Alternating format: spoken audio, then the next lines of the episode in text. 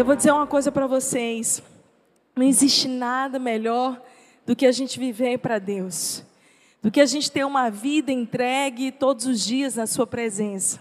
Algum momento do louvor aqui, a presença do Espírito Santo estava tão forte. E eu fui lá para trás. E ali atrás, Deus falou assim comigo: Está vendo, filho, o que eu posso fazer com a sua obediência? Queridos, nós não precisamos dar tantas coisas assim, do, do, que a gente imagina, dos nossos dons, talentos e habilidades. Antes de qualquer coisa, Deus quer o seu coração e a sua obediência. E existe um poder quando você decide ser obediente à palavra que Deus te deu e não negociar, não abrir mão é, de tudo aquilo que o Senhor te falou, ainda que isso te custe muito. Por isso, nessa noite, eu quero começar dizendo isso para você. Vale a pena andar em obediência, vale a pena andar em simplicidade na presença de Deus todos os dias. E eu sei que nessa noite Deus tem uma palavra de vida para você, e eu quero saber se você quer sair daqui queimando de amor por Jesus. Dá um glória a Deus bem alto. Isso, aplaude ao Senhor porque Ele é digno. Uh! Cristão que não faz barulho está com defeito. Está com defeito. E eu quero começar essa noite te contando a história de uma super influencer que me influencia muito. Meu Deus, é uma das pessoas que eu olho, admiro e falo assim: Jesus, quando eu crescer, eu quero ser igual a ela. Só que essa influencer que eu vou contar essa história, talvez você não conheça o nome dela, talvez para você ela não seja muito famosa. Mas certamente no reino dos céus, ela tem um lugar muito especial. Você quer saber o nome dessa influência? Irmã Nadir. Irmã Nadir, desde que eu cheguei na igreja Angelim, em São Luís, era aquela senhorinha que sentava mais ou menos assim do lado esquerdo da plataforma, na primeira cadeirinha. E todos os cultos, Podia estar um culto cheio, um culto vazio. Irmã Nadir estava ali fielmente com a Bíblia dela aberta, com um coração diligente, atenta à palavra do pastor. E a coisa mais linda de ver na hora do louvor, ninguém precisava dizer, levanta as mãos. Irmã Nadir era a primeira que queimava. Ela levantava as mãos. Quando a gente via, ela já estava chorando, emocionada. E eu, tipo, eu sentava aqui na cadeira mais do lado e eu olhava assim, gente, irmã Nadir já está chorando. Tipo, ela já está cheia do Espírito Santo, o culto mal começou. E a gente tinha, tem um evento lá na igreja já há mais de 20 anos, chamado Oração Profética, que acontece sempre em novembro. E todo mês de novembro, Irmã Nadia, a primeira que chega na igreja, que senta na cadeirinha dela. E detalhe: se alguém sentar na cadeira de Irmã Nadia, entendeu?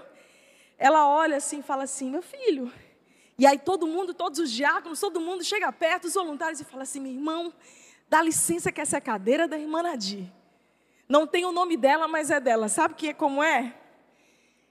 E todas as vezes que a gente faz evento de adoração é lindo de ver, porque ela se derrama, ela levanta as mãos, ela adora intensamente a Deus.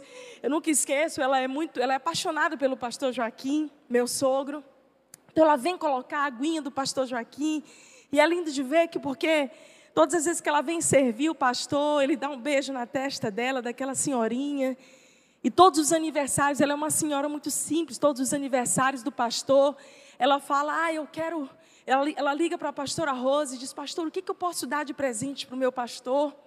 E a pastora diz: Olha, não precisa, minha irmã, não, basta você estar tá ali, isso é um maior presente para a gente. E ela: Não, ele é o meu pastor, eu preciso honrar, eu amo meu pastor.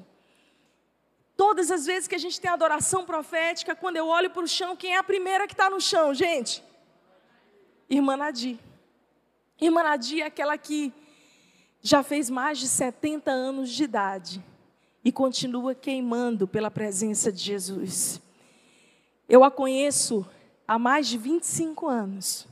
E aquela senhora sentada na mesma cadeira, da mesma igreja, com a mesma paixão, com as mãos levantadas. É uma das maiores influências da minha vida. Quando eu olho para alguém e vejo que existe uma diferença gritante entre você se mover por empolgação por um novo movimento que começou na minha cidade e por perseverança, fidelidade. Pessoas que perseveram, pessoas que permanecem, estando empolgadas ou não, são aquelas que um dia Jesus vai chegar, como diz tantas vezes em Apocalipse, Apocalipse 3, a Bíblia diz: ao vencedor, dar-lhe-ei de assentar-se comigo no trono. Querido, deixa eu começar essa noite dizendo algo para você, não importa como você começou, mas é como você permanece ao longo dos anos, queimando de amor por Deus. Não basta apenas uma experiência, o sentir o arrepio, um louvor abençoado, mas é a sua decisão diária de perseverar, independente de você estar sentindo ou não. A fé não é sentimento. Hebreus 11 diz que a fé é a certeza daquilo que não se vê, a convicção de fatos que não aconteceram. A fé não é algo emocional. A fé é a convicção, é a certeza, mesmo que eu não sinta, mesmo que eu não perceba, eu vou estar ali sentadinho, na minha cadeira, com as mãos levantadas, de joelhos dobrados, de coração rendido, ano após ano, ano após ano na presença de Deus. Queridos, existe um poder em perseverar e manter o coração aquecido, em andar e viver no Espírito. Não é uma experiência somente de micro-ondas. O cristão Nissime hoje, já conhece o crente Nissime hoje? Dá três minutos de louvor, ele já está todo derretido. Não é só isso. Mas é aquela pessoa que, ao longo do tempo, permanece com seu coração fiel a Deus. E nessa noite eu quero saber se você é aquele que quer perseverar até o fim, ou se você é alguém que se move por empolgação apenas. Levanta tua mão direita comigo por fé e diga assim: Eu não desistirei do chamado de Deus para minha vida, independente das circunstâncias. Aleluia, uma salva de palmas para você mesmo. Eu já vi muita gente começar, muita gente passar, e você olha e você fala: Uau, que dom, que talento, quanta coisa linda Deus pode fazer na vida dessa pessoa. Mas eu quero ver você, se Jesus não voltar, até lá de cabecinha branca, sentada nessas cadeiras, servindo a Jesus apaixonadamente, sendo aquela pessoa que é um baluarte.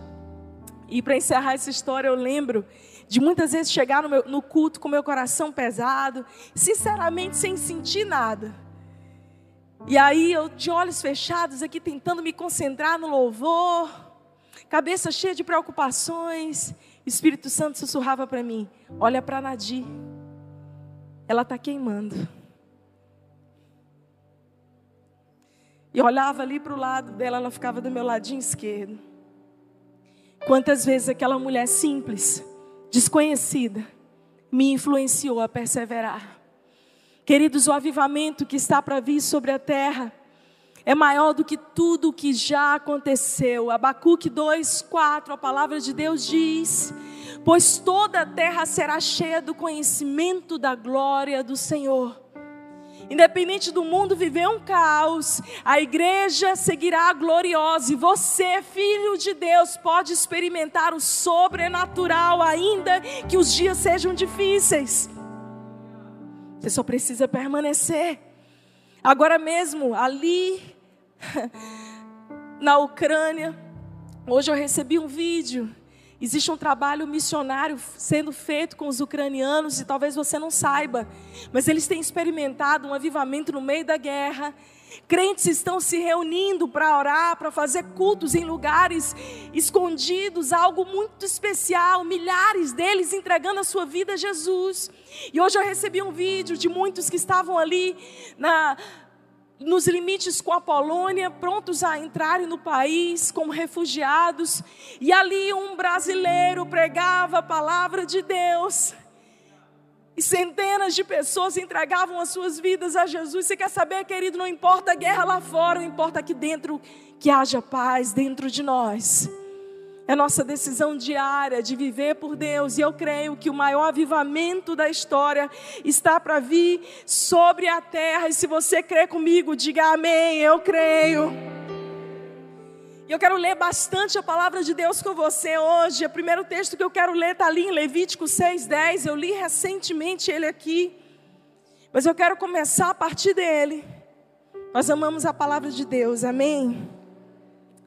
Levítico 6,10, a palavra de Deus diz: O sacerdote vestirá a sua túnica de linho e os calções de linho sobre a pele nua e levantará a cinza quando o fogo houver consumido o holocausto sobre o altar, e, o, e a colocará de lado do altar.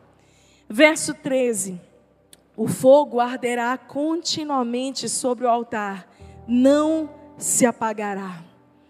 Muitas vezes na palavra de Deus, você vê nesse texto de Levítico 6, você pode ler depois Números 4, 13, quando a Bíblia diz que do altar serão tiradas as cinzas e por cima daquele altar será estendido um pano de púrpura, um simbolismo profético sobre o sangue, sobre o sacrifício de Jesus. Isaías 61, 3, quando a palavra de Deus diz: Eu dou para vocês uma coroa em vez de cinzas. E cinzas no altar fala de algo que um dia já queimou, de algo que um dia já aconteceu, mas que passou. É por isso que no Antigo Testamento, se você ler esse comando de Deus, essas orientações, você vai ver que diariamente, antes de colocar atear fogo de novo naquele altar, cabia ao sacerdote limpar o altar e tirar cinzas velhas. Porque não, não era condizente você tocar um fogo por cima de cinzas, não tinha como. Era preciso colocar lenha nova no altar. Diga comigo, lenha nova. É o que você precisa colocar todos os dias no seu altar, na sua vida com Deus. Todos os dias você precisa colocar lenha nova. Pastora, como eu coloco lenha nova? Lendo a sua Bíblia, buscando a Deus no seu lugar secreto. Incendiando o seu coração de maneira intencional todos os dias. Não adianta você querer viver do passado. É bíblico remover as cinzas e a gente está habituado muitas vezes a querer edificar coisas em cima daquilo que já passou. Não vai servir. Não vai dar certo. É Deus dizendo para você: você quer algo novo? Vocês, quer, vocês querem algo novo essa noite? Tira a cinza, limpa o altar, lava o coração, tira aquilo que de alguma forma uma vez já queimou, as tuas histórias do passado. E vou te dizer uma coisa: duas coisas nos prendem ao passado. Experiências ruins, traumáticas, que muitas vezes nos aprisionam e nos impedem de viver aquilo que Deus tem para nós. Histórias de desconstrução, feridas que nos marcaram, que muitas vezes distorcem a nossa identidade, que nos impedem de abrir o nosso coração para aquilo que Deus quer. Mas uma outra coisa impede a gente viver o novo Isaías 43 fala muito sobre isso. Eu quero que você corra, abra sua Bíblia comigo. Isaías 43, 18 a 19. A Bíblia diz: Não fique lembrando das coisas passadas, nem pensem nas coisas antigas. Eis que faço uma coisa nova. Agora mesmo ela está saindo à luz. Será que vocês não percebem? Eis que porém um caminho no deserto e rios nos lugares áridos. Uau! Esse é um texto muito poderoso que nos ensina exatamente esse remover de cinzas. Quando a Bíblia nos diz, não fiquem lembrando das coisas passadas, essa palavra lembrar do hebraico zakar, significa não fique trazendo como um memorial, com saudades daquilo que já passou. Enquanto uma, uma das coisas que nos prendem ao passado são as nossas experiências ruins, outra coisa que pode nos aprisionar e impedir que a gente tire a cinza do altar e continue a queimar são as nossas experiências boas. Aquilo que já aconteceu há 10, 20 anos atrás. Eu confesso que eu tenho essa tentação de vez em quando, a gente olha para trás e fala: Uau, olha o que Deus fez. E isso é perigoso, porque a gente pode se apegar àquilo que Deus já fez, aquilo que o Senhor, as maravilhas que Ele fez no meio da igreja, a gente pode dizer: meu Deus, esse é meu lugar, é a minha zona de conforto, eu quero ficar aqui, deixa eu ficar nesse lugar todos os dias da minha vida. E Deus diz para você: ok, foi bom, mas eu é que sei que pensamentos tenho a vosso respeito, pensamentos de paz e não de mal, para dar a vocês um futuro e uma esperança. Querido, olha aqui para mim aquilo que está diante de você. A glória do porvir será infinitamente maior do que aquilo que você viveu um dia. Ah, eu acho que aquilo que mantém a irmã Nadir queimando é ela saber que a experiência do passado não é suficiente para hoje ainda que tenha trazido ela até aqui, ela vai precisar dar um passo em direção ao desconhecido, sair da sua zona de conforto e parar de ficar mencionando as coisas velhas com saudades. Seja o profeta aí na vida do teu irmão e diz para ele: para de ficar lembrando das coisas que já passaram, com saudades. Para com isso. Deus tem coisa nova para nós. Ele tem óleo fresco, novidade de vida, alegria no Espírito Santo. É por isso que a palavra diz: tira a cinza. Aquilo que já queimou, já passou. Remove a cinza do teu altar. E se você aprender a remover a cinza, esse fogo arderá continuamente, não se apagará. Ah, querido, por que, que você acha que eu estou aqui 24 anos depois do meu encontro com Jesus na frente de uma igreja, num culto de quinta-feira, com um pastor que eu não entendia muito bem o que ele falava, ele era muito, muito senhorzinho, e ele falava de uma maneira muito difícil de eu entender. Eu, extremamente crítica, estudante de medicina, altamente a cabeça cética, crítica, científica. E eu lembro como se fosse hoje, eu sentava no fundo da igreja, porque eu tinha feito um acordo com a minha mãe, que já era crente há um ano. Ela dizia, filha, meu sonho é que você vá para a igreja com a gente. Deus tem feito tantas coisas na vida do seu pai. Eu olhava aqueles crentinhos, eu dizia, eu não quero ser crentinho, vocês estão muito crentinhos. Então, para não chatear minha mãe como forma de honrá-la. Quinta-feira eu vinha, eu sentava lá atrás, eu batia meu ponto na igreja sozinha, entrava muda, saía calada. Mas numa quinta-feira comum, de uma pregação simples da palavra de Deus. Quando o pastor fez o apelo, meu coração começou a tutu, tutu, tutu. Eu, o que, que é isso? Eu já tenho Jesus. Crê em Deus? Eu já creio. Para que que eu preciso ir lá na frente?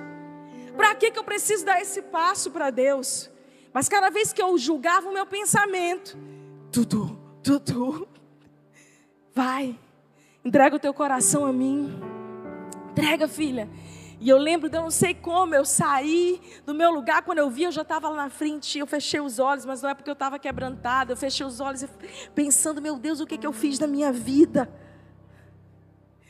E agora eu sempre levei minha palavra muito a sério. E agora que eu dei a minha vida para Jesus, meu Senhor, que vai ser de mim? E de fato, algo novo aconteceu. Tudo começou a mudar a partir dali. Daquele simples, simples passo, daquela decisão, meu coração que começou a queimar, porque quando nós damos um passo em direção a Deus, pode parecer simples, mas existe poder no seu sim. Existe poder no seu sim. Todas as vezes que você diz: Eu não quero mais viver para mim, eu não quero mais viver conformado com esse mundo, eu não quero mais viver com saudades do passado, eu quero me abrir para o novo de Deus. É lindo porque esse texto de Isaías diz: Eu estou fazendo algo novo, do hebraico shadash, fresco. Sabe cheirinho de café recém-passado? Oh, coisa boa. Tem pouco, pouca coisa boa na vida como cheiro de café recém-passado. Talvez brigadeiro de panela. É uma concorrência assim, alto nível. A palavra diz: porventura você não sabe, você não iada, você não conhece intimamente. Talvez você não esteja percebendo aquilo que Deus está fazendo na tua vida até aqui, porque você ainda não tem intimidade. Mas à medida que você conhecer a Deus, você vai entender tudo aquilo que Ele é poderoso para fazer na tua vida. É lindo isso, porque quando Deus olha para nós, Ele não quer nos ver em cinzas. Você vai ver muitas vezes na palavra, tirando esse pano de saco e colocando versos de louvor, tirando as cinzas e colocando uma coroa de justiça, de alegria. Ei, meu querido, você que chegou aqui, seja que você tenha chegado aqui em um dia difícil, uma estação da tua vida, Deus não quer que você fique lamentando as cinzas daquilo que um dia foi glorioso. Deus tem fogo novo, Deus quer aquecer o seu coração, Deus quer te encher de esperança. Agora você que está aqui, que tem 20 anos de igreja, 10, você fala assim, é, igual um dia alguém chegou para mim e me olhou tão empolgada, servindo a Deus. E ele era um líder da igreja, uma voz de autoridade, bateu nos meus ombros e falou assim: Você está tão empolgada, né? Mas um dia, quando você amadurecer, esse fogo vai se acalmar. Eu não entendia muito bem, eu não sabia se eu dizia amém ou se eu repreendia, sabe? Eu fui para o meu quarto, comecei a ler a minha Bíblia, e eu comecei a entender essa palavra, opa, e eu me levantei, queridos, eu sempre me levanto assim para marchar, para bater o pé no chão, e eu falei, no nome de Jesus, Satanás, eu quero essa palavra na minha vida, eu quero daqui a 30 anos estar tá queimando mais do que eu estou hoje, estar tá mais empolgada servindo a Deus do que eu estou hoje, porque o meu Deus tem novidade de vida para mim. Ei! E eu quero profetizar sobre você. Daqui a 20 anos, querido, você vai estar tá mais animado, mais cheio do Espírito Santo, mais cheio de boas ideias do que hoje, mais cheio de fogo para queimar do que hoje, amém? Nós vamos comprar tudo sapato Usaflex. Estou fazendo aqui o propaganda de graça, viu, Usaflex? Nós estamos, vamos comprar tudo sapatinhos a flex confortável, mas a gente vai chegar aqui pulando e dando glória.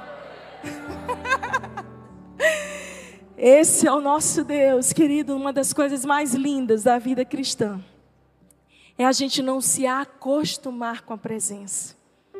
Como se acostumar com a presença de um Deus glorioso, de um Deus que revela a sua faceta cada dia para nós. Como se acostumar com Deus que fez, faz e continuará fazendo maravilhas. Eu não me acostumo nunca. Eu não me acostumo nunca que Ele tenha me escolhido para me usar.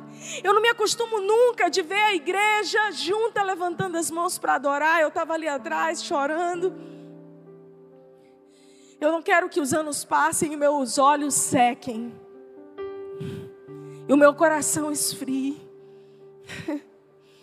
Ah, querido, você poder sentir o seu coração queimando de amor por Deus. Experimenta casar, onde estão os casados aqui? E você não continuar investindo no seu relacionamento, teu casamento vai acabar. Todos os dias a gente tem que colocar lenha, todos os dias a gente tem que tirar as cinzas, todos os dias a gente tem que se abrir para o novo. E esse é um princípio para viver essa realidade dos céus e uma vida no espírito. Eu separei aqui alguns conselhos que eu tenho para minha vida. Pastora, como você está há tantos anos servindo a Deus e você está aí sempre queimando? É porque o meu ânimo não está ligado àquilo que eu estou sentindo. Posso estar num dia difícil. E eu vou te dizer uma coisa: pastores têm dias difíceis. Nem sempre, quando nós estamos aqui, nós estamos no nosso melhor dia, nós somos humanos. Mas nós estamos numa santa convicção de que quem nos chamou é poderoso para nos capacitar nas nossas limitações. Esse lugar de dependência, de confiança, ele é muito bom porque ele nos faz entender que não é na nossa força, mas é pelo poder do Espírito.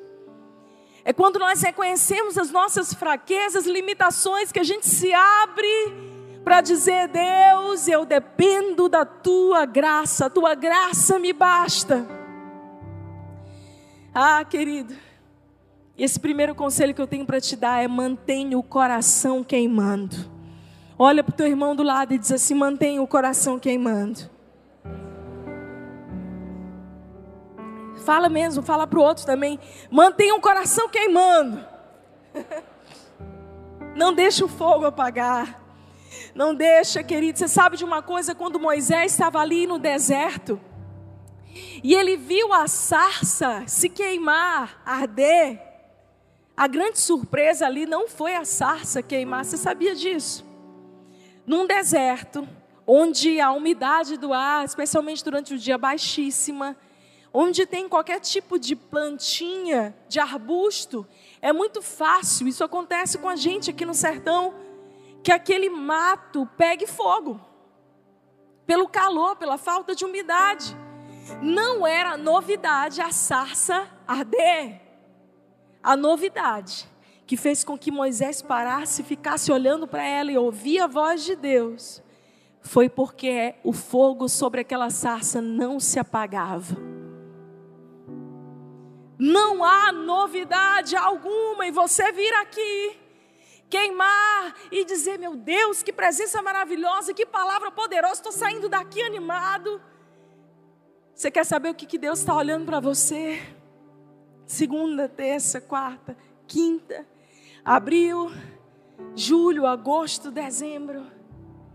Esse, esse fogo continua queimando no seu coração é se essa chama continua acesa com o passar dos dias. Foi isso que chamou a atenção de Moisés, essa constância. É o que vai chamar a atenção dessa geração. Não pense que as pessoas vão se emocionar e você dar uma palavra sobre Deus. Deixa eu te dizer uma coisa: falar sobre Deus está na moda. Todo mundo tem uma mensagem motivacional e sempre coloca o nome de Deus no meio. Engraçado que eles leem só uma parte da Bíblia a parte, né, de, ai, Deus é contigo, Deus vai fazer, Deus vai te abençoar. A gente esquece do capítulo, do versículo 1 do Salmo 91. A gente olha todas as promessas, mil cairão ao teu lado, dez mil ao teu direito, tu não serás atingido. Mas a gente esquece do versículo 1. Aquele que habita o esconderijo do Altíssimo então a gente abre a Bíblia no Salmo 91 no meio da nossa sala, não há nenhum poder em abrir a Bíblia na sua casa, o diabo não está nem um pouquinho impressionado com isso. Agora, se você for uma Bíblia aberta para que outros leiam todos os dias, isso sim incomoda o inferno. Salmo 23, a gente fala, ah, Deitar-me faz em verdes pastos, leva-me junto para as águas de descanso, refrigera a minha alma, ainda que eu ande pelo vale da sombra da morte, não temerei mal algum, Senhor. A gente esquece do versículo 1: O Senhor é o meu pastor. Então existem promessas de Deus para mim e para você, mas nós precisamos decidir esse lugar de cobertura. O Senhor é meu pastor. Eu me escondo à sombra das tuas asas, ó Altíssimo. Eu quero manter o meu coração aceso, muito mais do que viver uma religião, muito mais do que me empolgar. É por isso que muita gente me procura e fala: Pastor, eu estou queimando, Deus, eu quero fazer obra social, eu quero pregar para aqueles que estão nas favelas, eu quero ir para prostíbulos, eu quero estar em presídios pregando a palavra de Deus, e eu falo, glória a Deus, irmão. E eu quero te ver daqui a um ano, dois anos, três anos com esse mesmo fogo. O tempo é Senhor com S minúsculo. O tempo nos mostra e nos revela as intenções de coração. Quem é você? Não só no verão e na primavera da tua história, quem é você nos invernos da sua história? Quem é você quando o dia está um dia mal? Talvez você diga, pastor, eu não tenho fé nesse dia, a minha fé está abalada, eu reconheço que eu sou limitado, que eu sou falho. Que bom, querido, porque esse é o primeiro passo, é você reconhecer, você dizer, Deus, eu ando em dependência. Empolgação não vai te manter nos dias difíceis. Mas uma firme convicção, a fé, há de te fazer permanecer independente das circunstâncias. E nós somos aquele que nos movemos por fé e não por vista. Nós nos movemos por fé e não pelo que sentimos. Você pode dar um glória a Deus. Glória a Deus. Se é para aplaudir o Senhor, aplaude de verdade aqui.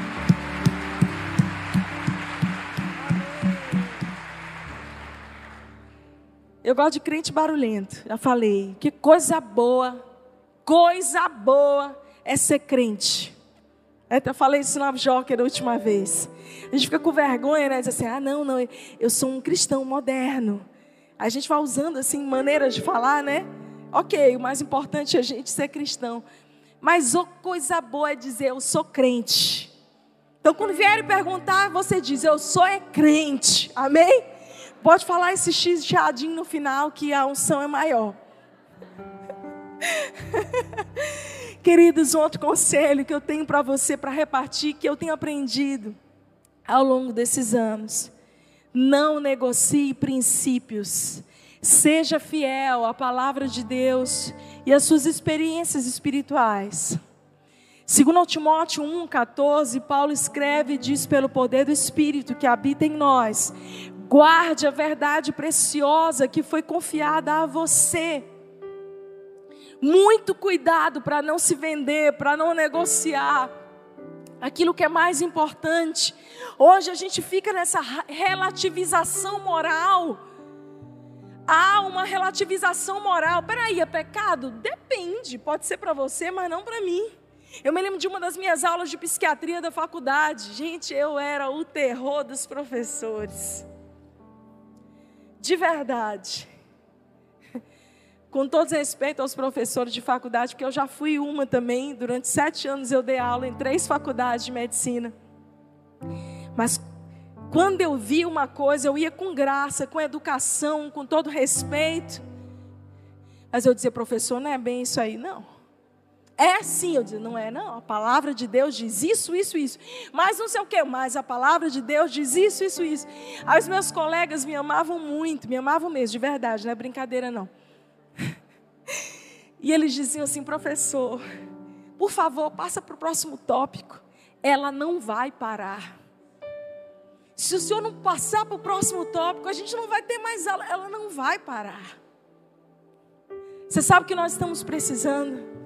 De cristãos que não vão parar que não vão se intimidar, de gente que vai dizer: opa, mas a palavra diz isso. Não, não, não, mas a filosofia, a ideologia tal, mas a palavra. Que as pessoas possam olhar para nós e dizer: opa, esse aí não vai parar. Muda de pauta, muda de tópico. Porque essa pessoa permanece, ela não negocia os princípios dela só para ser querida, só para conseguir favores. Você quer saber o que é fracasso? Fracasso é ter sucesso naquilo que Deus não te mandou fazer. Isso é fracasso, é o pior fracasso de todos. E eu tenho visto muitas pessoas fracassarem porque entram numa onda do meu projeto pessoal e esquecem daquilo que Deus projetou para si.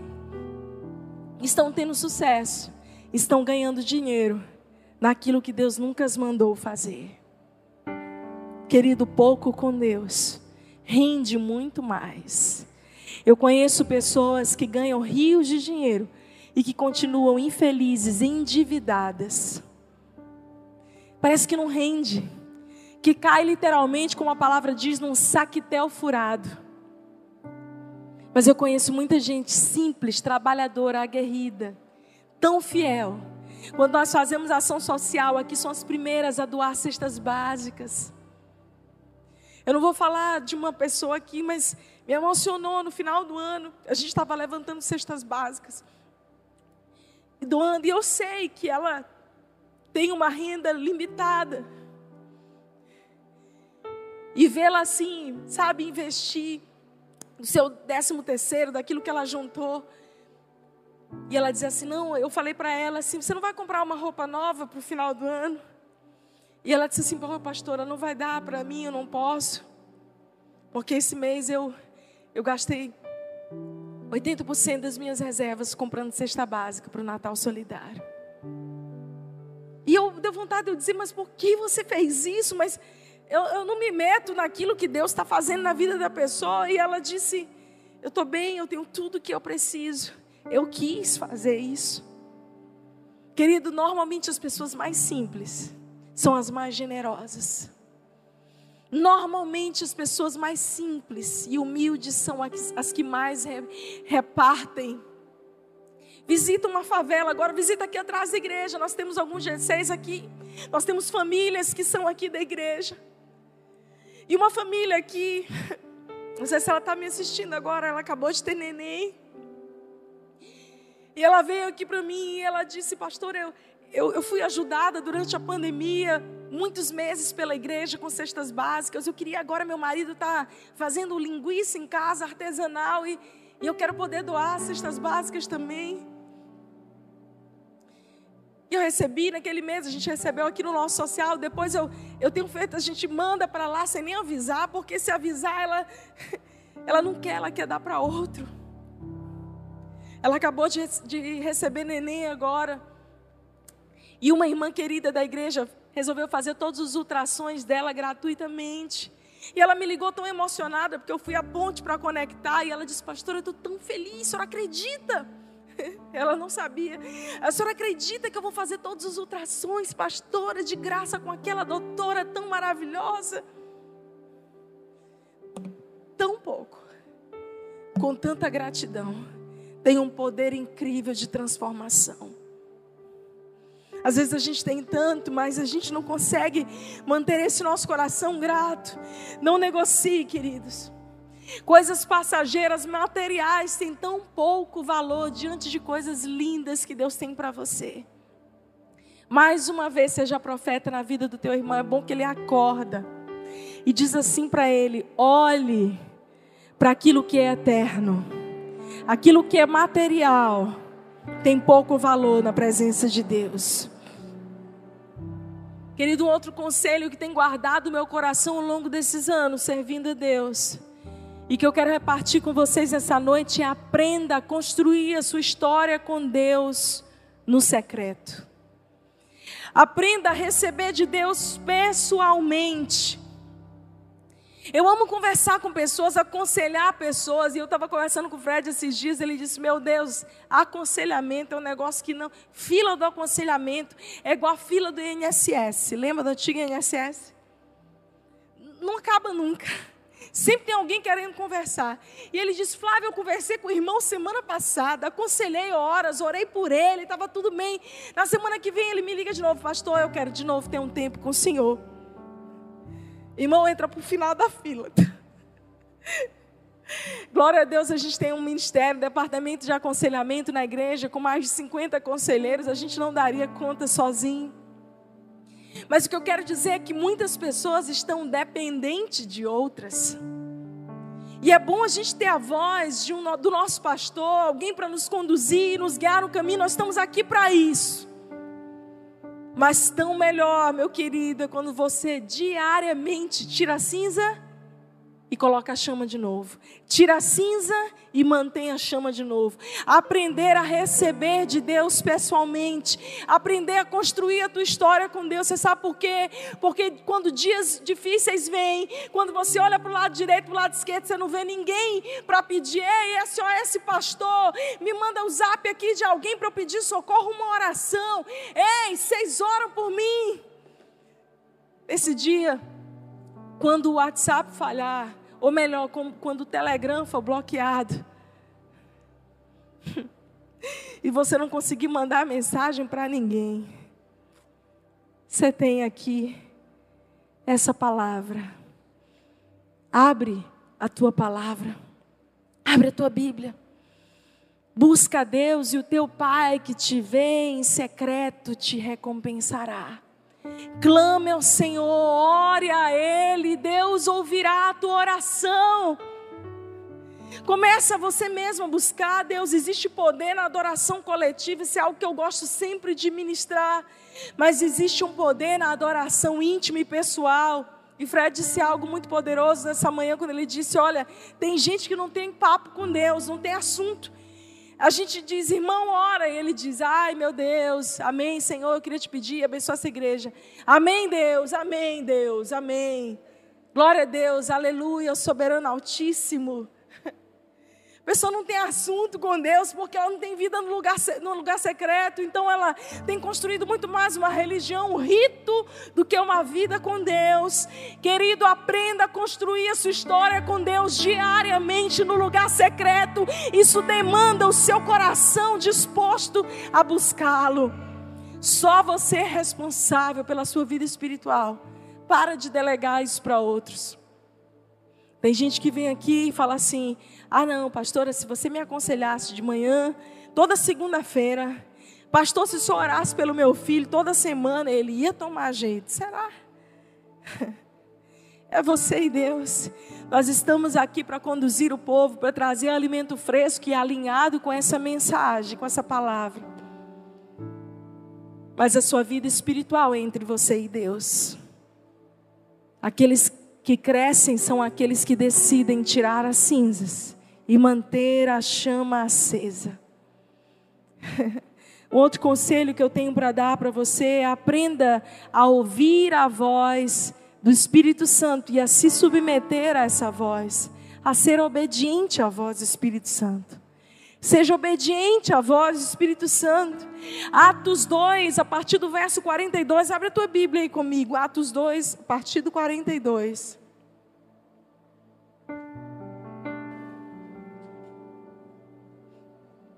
Todos se dedicavam de coração ao ensino dos apóstolos, à comunhão, ao partir do pão, à oração. Havia em todos eles um profundo temor, e os apóstolos realizavam muitos sinais e maravilhas. Os que criam se reuniam num só lugar e compartilhavam tudo que possuíam. Vendiam propriedades e bens e repartiam dinheiro com os necessitados. Adoravam juntos no templo diariamente reuniam-se nos lares para comer e partir o pão, com grande alegria e generosidade, sempre louvando a Deus e desfrutando da simpatia de todo o povo. E cada dia o Senhor lhes acrescentava aqueles que iam sendo salvos. Oh, coisa boa é uma igreja guiada pelo Espírito Santo. Talvez você possa dizer assim, mas não seria óbvio? É, mas o óbvio às vezes não é. Uma igreja que decide discernir e se mover pelo Espírito, uma vida guiada por Deus, pela direção do Espírito Santo e não por achismo, por oportunismo. Daqui a alguns dias, se Deus quiser, ora comigo por isso. Meu livro vai chegar, meu livro novo, Conexões que Mudam Destinos. Glória a Deus. Glória a Deus. Estou muito feliz com isso. Mas esse, esse livro me custou algumas experiências boas, mas algumas experiências, irmãos, algumas delas eu achei que eu não ia resistir. Eu achei que talvez eu não fosse conseguir continuar. Nas vezes que eu me senti sozinha, das vezes que eu investi em pessoas e algumas viraram as costas para mim, das vezes que eu me sentia amargurada e que eu precisava tanto de alguém do meu lado, das vezes que Deus usou outras pessoas para me guiarem, colocarem no centro da sua vontade de novo. Mas uma coisa que eu tenho para te dizer é que network, ou network, brasileirando, é muito diferente de conexão do reino. Hoje nós estamos vivendo na era do network. A gente trouxe, importou esse termo do business, de relacionamentos por interesse. O que, que você tem para me dar? Então vamos falar, no final do culto você me procura, porque daí aquilo que você tem, o que eu tenho, eu posso somar com você e você comigo. Então, se você não tem nada para me oferecer, ou se você não tem uma posição para me dar, eu não me interesso na conexão contigo. Conexão do reino é totalmente diferente. Uma vida guiada por Deus é uma vida guiada em aliança, em lealdade, em fidelidade. E Deus está levantando pessoas que entendem os princípios eternos do reino: lealdade, fidelidade, compromisso, aliança, palavra. Palavra.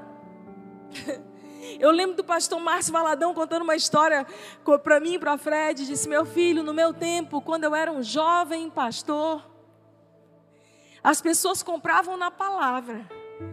E a gente perguntou: Como assim, pastor? Não, eles iram assim na, lá no, no, na fé, no Paraíba, na, da vida, né?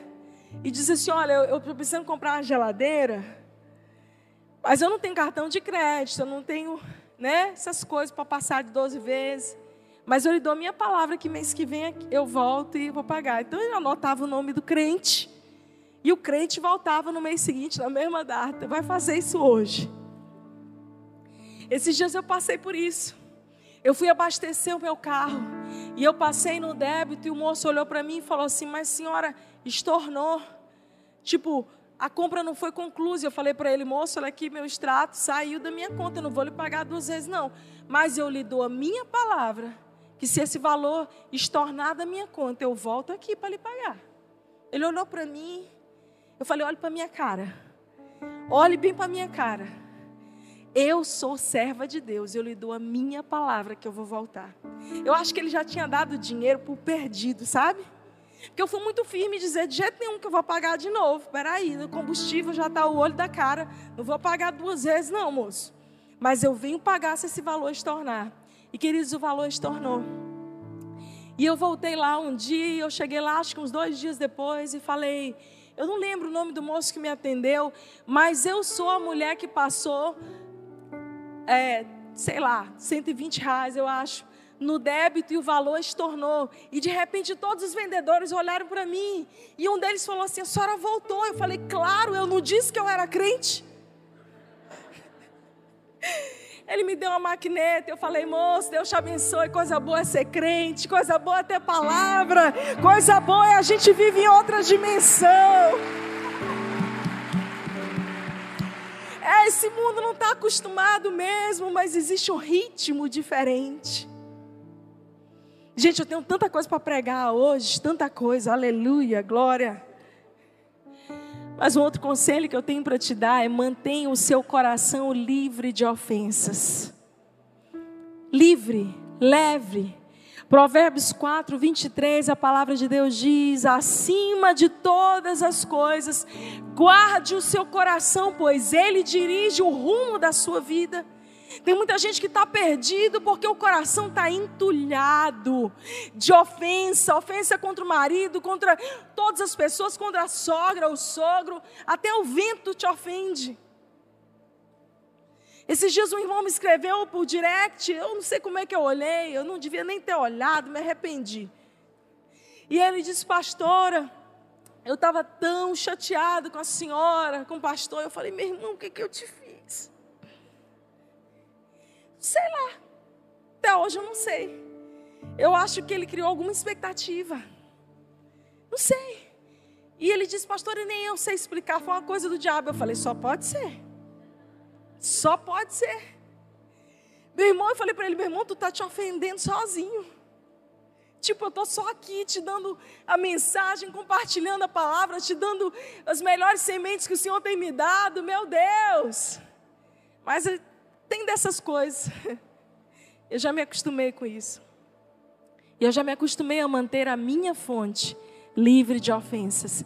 Bata aí no seu peito bem forte, diga assim: Eu não vou deixar o meu coração ser entulhado de ofensas. Libera, solta, oferta. Pega aquele negócio mais difícil que te disseram. Quando chegar aqui na igreja, tem, tem tipos de ofertas. Tem a oferta de dinheiro, valores que a gente dá para investir no reino de Deus. Mas tem oferta de lixo também, irmão. Tem oferta de lixo, de peso que a gente carrega no nosso coração e que você tem que soltar.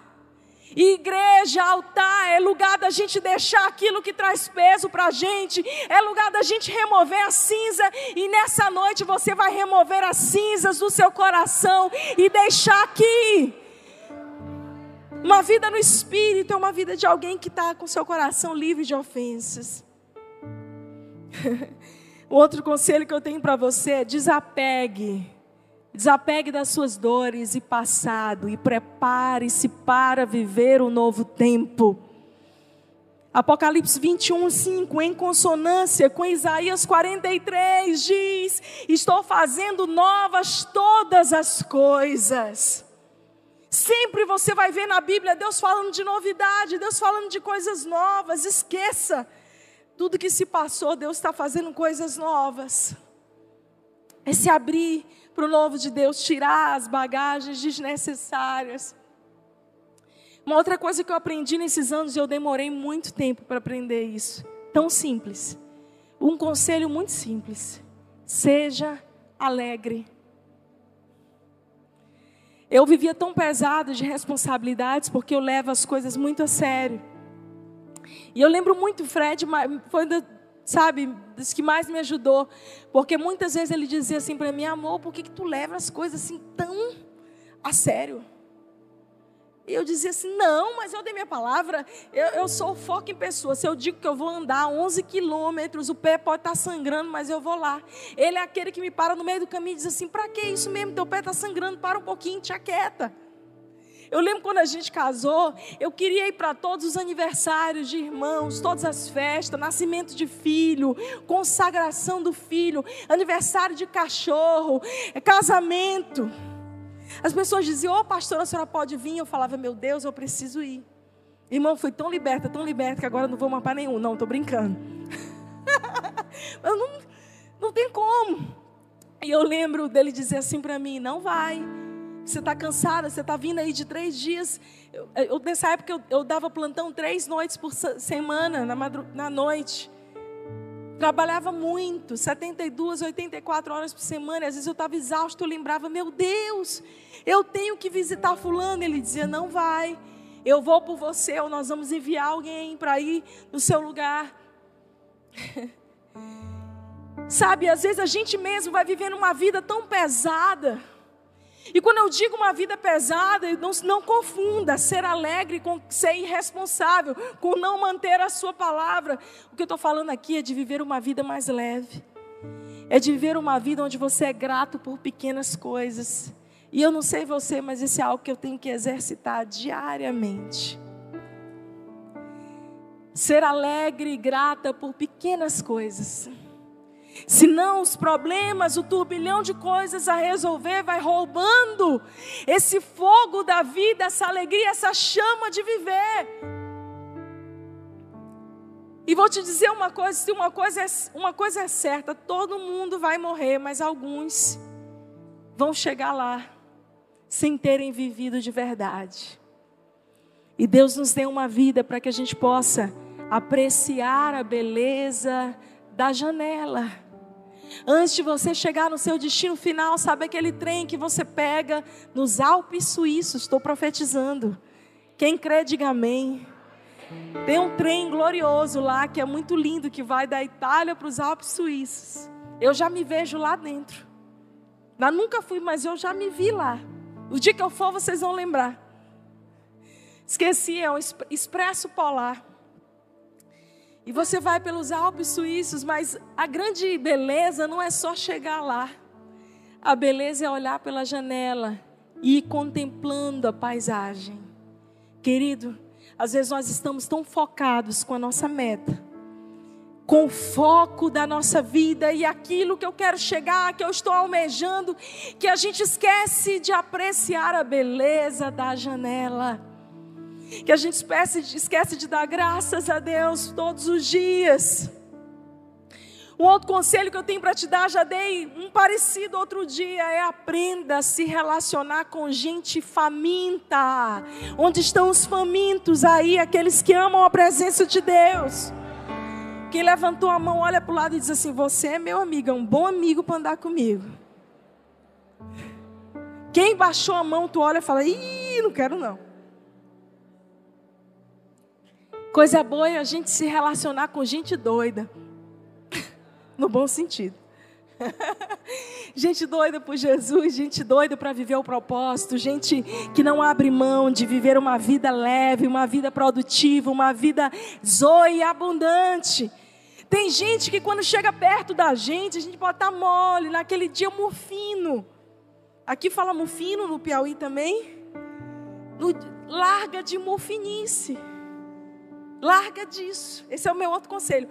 Mas não estava no script.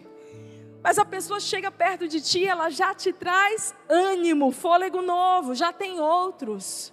Que tu chega perto, a pessoa fala: Olha, você precisa avaliar o contexto. Vida não é assim. Você não calculou, você está falando teus sonhos e a pessoa está te mostrando dificuldade.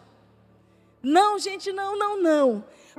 Procura andar com gente que não te deixe ficar mufina. Segunda Flávias, capítulo 3, versículo 2. Eu não quero andar com gente que me bota para baixo. Esse tipo de gente eu quero olhar e ajudar a ser levantada. Eu quero ser a voz que diz: vambora, levanta e vai. E esse conselho que eu tenho para você, e nós já vamos orar. Compartilhe com outras pessoas aquilo que Deus te dá. Quantos querem ser cheios de Deus essa noite? Quantos querem transbordar de Deus essa noite? Glória a Deus, a Bíblia fala. Ah, eu acho, eu amo quando a palavra diz no Salmo 23: O Senhor prepara uma mesa na presença dos meus adversários e o meu cálice transborda. É porque o Deus é o Deus do mais que abundante. Deus olha para você e fala: O que, que você está precisando, filho? O que, que você quer? Você quer cura? Você quer milagre? Você quer restauração? Eu vou te dar muito mais, porque só o suficiente não é bom para mim. Eu sou o Deus do mais que abundante. Eu sou o Deus que faço infinitamente mais. Eu sou o Deus do extraordinário. Esse é o nosso Deus. Toda vez que Deus derrama sobre você, é para você repartir sobre outros. E último conselho, a luz da palavra. Confie, querido, o seu futuro nas mãos de Deus. Olha para amanhã e, como diz Provérbios 31, sorria do seu futuro. Só sorri do futuro quem confia em Deus. Quando a gente olha para o dia de amanhã, a maioria das pessoas tem frio na barriga, ansiedade, boca seca, medo em relação ao futuro. Mas os filhos e filhas que são cheios e transbordam, que tiram as cinzas todos os dias, que estão com o seu altar limpo, que por isso estão prontos para receber o fogo são aqueles que olham para o futuro e dizem: Eu não sei o que me espera, eu não consigo ver com tanta clareza, mas eu sei que o meu Deus já me espera lá, eu sei que o meu Pai já está me esperando lá, por isso eu caminho seguro.